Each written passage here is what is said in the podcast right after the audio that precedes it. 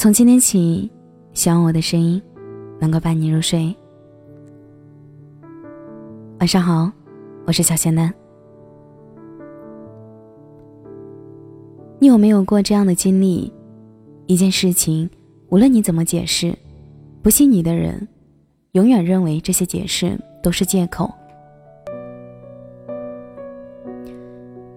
这个世界太大了，大到你真的没有办法让所有人都喜欢你。有些人对你的经历完全不了解，就妄加评论，一味的站在自己的角度对你各种要求、指责。开始的时候你会反驳，会辩解，慢慢的也就明白了。对于那些不懂你的人，解释就是掩饰；对于那些打心底不喜欢你的人，不管你怎么做。都是错的。莫言在散文《吃事三篇》中讲述了他一次请客吃饭的经历。几个人一起去吃烤鸭，吃到一半的时候，莫言首先把账结了。当大家吃完后，餐桌上还剩下许多，就想着都是好东西，浪费了不免可惜，于是又继续吃。这时候有人嘲笑莫言说。非要把他那点钱吃回去不可，还有人鄙夷道：“他怎么能吃那么多？他饭量怎么这么大？”莫言没有反驳，而是回到家之后把所受的委屈告诉母亲。当再次上了宴席，莫言一改之前的作风，尽量细嚼慢咽，吃得温良恭俭。本以为能得到表扬，不曾想还是有人调侃他。假模假样，不够本色。曾经听过一句话：“为什么我怎么做都是错？”这句话有一句回答是：“既然怎么做都是错，那又何必在意呢？用自己最舒服的方式做自己最喜欢的事儿，其他的就都无所谓了。”谭松韵的妈妈出车祸在医院，可就在此时。却有媒体爆出谭松韵和欧豪约会的照片，于是网络上开始传来铺天盖地的骂声，网友们都站在道德的制高点上谴责谭松韵不孝，对谭松韵来说是雪上加霜。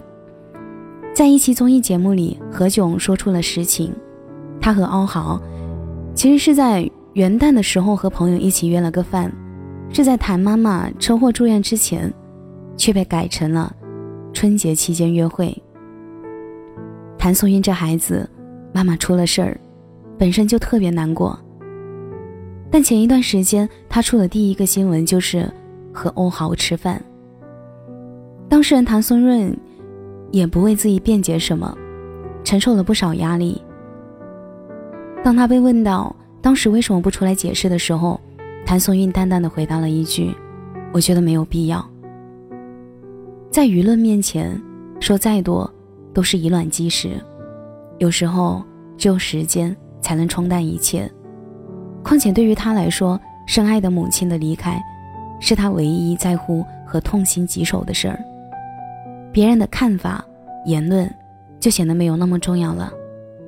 懂的人自然知道，恶意诽谤的人，也没有解释的必要。很多时候的不解释，不是承认。而是问心无愧。很多时候的不理会，不是认怂，而是懒得搭理。很多时候的沉默，不是不说，而是无话可说。而不解释之外的另一类，就是永远说 yes 的老好人。最近看了一部日剧，名字叫《纸的新生活》，里面的每个细节，每句台词。都让人感觉到，编剧是不是在偷窥我们的真实生活？女主叫大岛纸，一个二十八岁的老阿姨，她是一个顺从空气者，实质上就是说，能根据周围的氛围做出反应，和所有人相处的很好。同事发了朋友圈，她第一时间去点赞。在公司，常常加班帮同事完成工作。是人人喜欢的免费劳动力。同事一叫聚餐，明明带了便当，却不好意思拒绝。公司的产品发布会，领导发现宣传册做错了，很生气，同事向他投来求助的眼神，他就马上向领导认错，背了黑锅。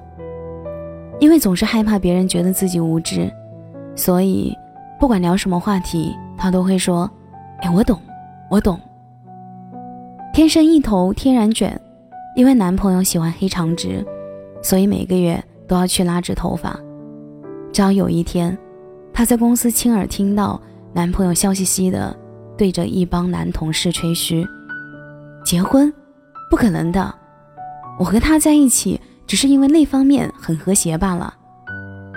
他做的饭很寒酸，每次出门都要把所有的插头拔掉。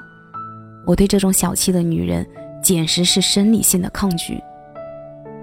一瞬间，她晕倒在地。而当她在医院醒来，男朋友和平时要好的同事没有一个人来。他们还在背后议论，只要吹捧他两句，他就什么人都能帮你做。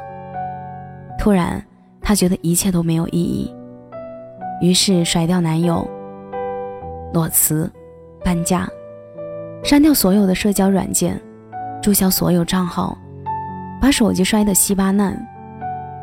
看着满满一大车行李，忽然觉得这些也是多余的，就全扔了。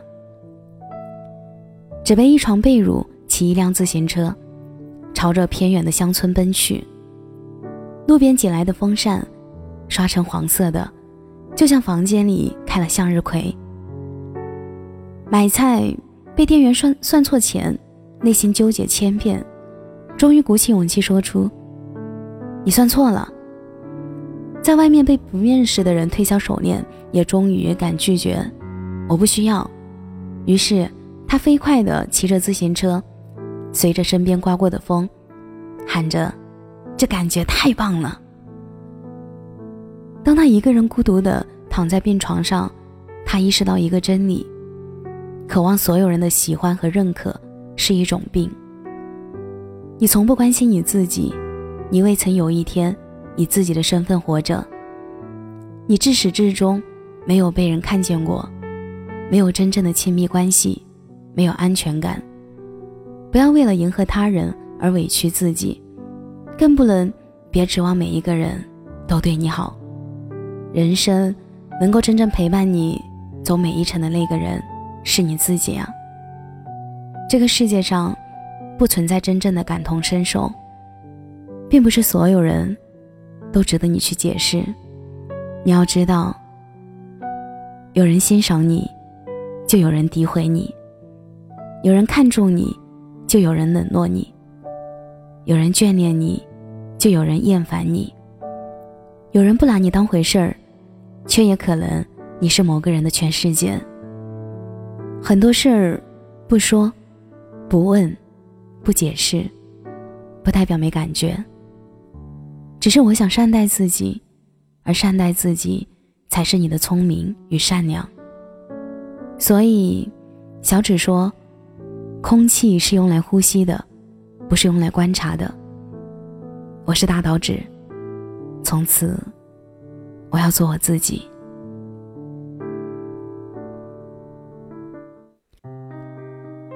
感谢你的收听，我是小仙丹。每晚九点半，我在直播间等你；每晚十一点，我在仙丹电台等你。节目的最后，祝你晚安，有个好梦。